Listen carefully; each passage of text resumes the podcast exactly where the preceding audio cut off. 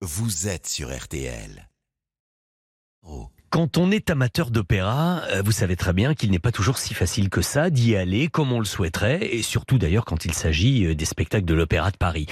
Il peut y avoir des contraintes financières, géographiques, mais heureusement, dans les salles du circuit UGC, les plus grands opéras ne coûtent pas plus cher qu'une place de cinéma grâce à Viva l'Opéra. Et ça, mes amis, c'est en grande partie grâce à l'enthousiasme d'une voix que les auditeurs d'RTL n'ont pas oubliée, puisque durant plus de 20 ans. Le classique d'or RTL, c'était lui. Les émissions de musique classique sur RTL, c'était lui. Je veux évidemment parler d'Alain Duo, que je suis très heureux d'accueillir ce matin. Bonjour et bienvenue sur RTL, mon cher Alain. Bonjour Vincent Perrault, mais moi aussi je suis content de retrouver nos auditeurs d'RTL. C'est vrai, 22 ans d'RTL, ça marque. Et alors, quand en plus vous tombez sur un homme qui aime le cinéma face à quelqu'un qui aime l'opéra, il était évident que ça allait nous amener à parler de Viva l'Opéra. Est-ce que vous pouvez, Alain, nous présenter en quelques mots ce Viva l'Opéra dans les salles UGC et l'origine de la naissance de ce beau projet? Le principe, c'est simple, c'est de diffuser des opéras qui ont été filmés dans les plus grandes salles du monde dans les deux ou trois dernières années, et avec pour les, les, jeunes de moins de 26 ans la possibilité de découvrir un opéra pour 10 euros. Je ah oui, donc vraiment... Vous savez, on parle toujours de la volonté de démocratiser l'opéra, on raconte des tas de choses. Le problème le plus important pour la démocratisation, c'est le prix, bien évidemment. Mmh. Quand vous devez mettre 200 euros pour euh, une place d'opéra, ça n'est pas à la portée de toutes les bourses. Euh, oui. Tandis que là, vous pouvez voir un opéra qui se passe au Festival de Salzbourg, à l'Opéra de Chicago, San Francisco, euh, à Londres, à la Scala de Milan, à ah, l'Opéra de Vienne. Oui, Vous voyez. Oui, les lieux les plus prestigieux. Hein. Exactement. Il y a l'aspect visuel dans un opéra, c'est du théâtre. Il y a l'aspect musical musical, vocal. Donc quand il y a des grands artistes, eh bien, je fais en sorte que par des alliances avec les télévisions du pays, ces opéras soient filmés et c'est diffusé, je présente à l'écran, je donne quelques éléments, euh, c'est-à-dire c'est un accompagnement. Je me disais Alain Duo que spontanément comme ça, certains de nos auditeurs doivent se dire un opéra au cinéma, quel est finalement l'intérêt? Vous avez l'avantage du cinéma. Au cinéma, on a des visages de près, des gros plans, on accompagne les acteurs, chanteurs, on est donc directement dans l'action. Même si on est très bien placé dans une salle d'opéra, on est au minimum à 20 ou 25 mètres. Donc on est en plan large, en permanence finalement. Ça. Tandis que là, on est en plan rapproché. Ce sont des réalisateurs de cinéma que nous prenons avec un conseiller lyrique, mais ce sont des réalisateurs de cinéma qui réalisent des films. Et ça, c'est très important avec deux qualités, image numérique, son numérique. Il faut que ça soit parfait à voir et à Bien entendre. Sûr. Il est arrivé à plusieurs personnes, et même à moi, de voir des spectacles sur scène et de les voir au cinéma, ce n'est pas exactement oui, la même chose. On les redécouvre en exactement. quelque sorte. Hein, c'est ça, oui. Alors il y a un autre intérêt, je dirais, pour les chanteurs, c'est quand ils savent qu'ils sont filmés. eh bien, mon, mon, ami Ruggero Raimondi, qui est un, un, grand chanteur, me dit toujours, avant qu'il y ait le cinéma, je faisais le sémaphore pour faire des gestes, pour qu'on comprenne que j'étais malheureux. Maintenant, eh bien, je travaille avec mes yeux, avec mon visage parce qu'il y a aussi. Et oui, il sait qu'il va être potentiellement voilà. filmé en gros plan euh, à un sûr. moment ou un autre. Au fond, tout est mieux c'est d'une certaine manière une sublimation ouais, de l'opéra. Ouais. Alors, je ne vous cache pas qu'il y a quelques jours, moi je suis allé voir une, re, une retransmission, j'ai vu Le Chevalier à la Rose de Strauss, et euh, j'ai été même très surpris par la variété et l'étendue du public qui était là. Vous avez raison, c'était un, un désir, mais c'était pas sûr que ce soit gagné. Il y a dans le public euh, qui va voir les films euh, de la série Viva l'Opéra, il y a d'abord, il faut bien le dire, la moitié des gens qui pour lesquels c'est une aubaine. Mm. Ça, ce sont les amateurs d'opéra qui y trouvent leur compte. Mais il y a beaucoup de gens, l'autre moitié, qui découvrent. Et puis, il y a des gens, et c'est ceux qui m'intéressent le plus, qui sont, au, fond, des gens qui n'iraient jamais à l'opéra. Et d'ailleurs, quand je les vois, quand je vais dans les salles, je rencontre le public et je dis alors maintenant vous allez à l'opéra. Ah non, me disent-ils, parce que c'est pas pour nous. Comment ça, c'est pas pour vous Ah parce que on saurait pas comment il faut s'habiller. En fait, vous démocratisez Exactement. Mais au sens le plus le plus clair. Ah, le plus noble en plus du terme. Bah, ben ceux-là oui. sont très accros. Mmh. Et alors maintenant, il y a même des gens dans des salles, ça c'est très amusant.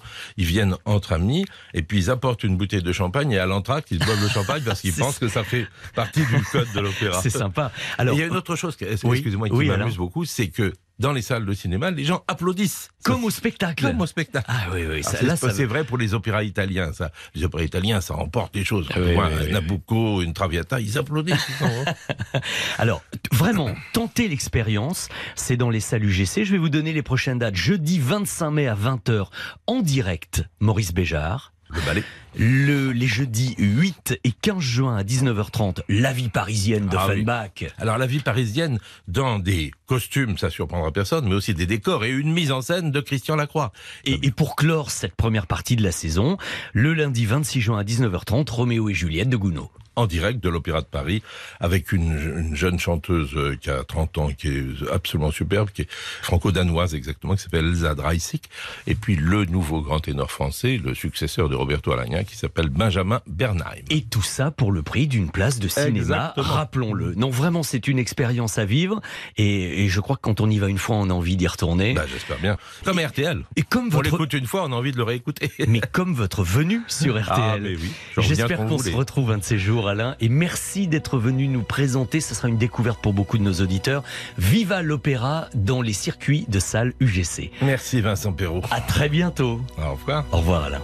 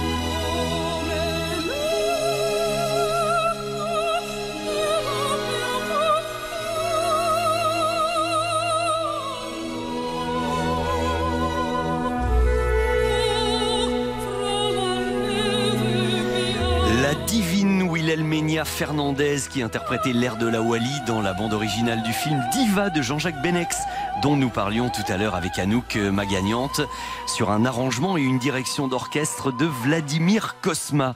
Mais dites-moi Antoine Cavallero, Je vous dis tout. cher ami, à propos de diva, il paraît que vous avez une nouvelle diva de la météo. avec Mais vous tout à fait, comment vous le savez?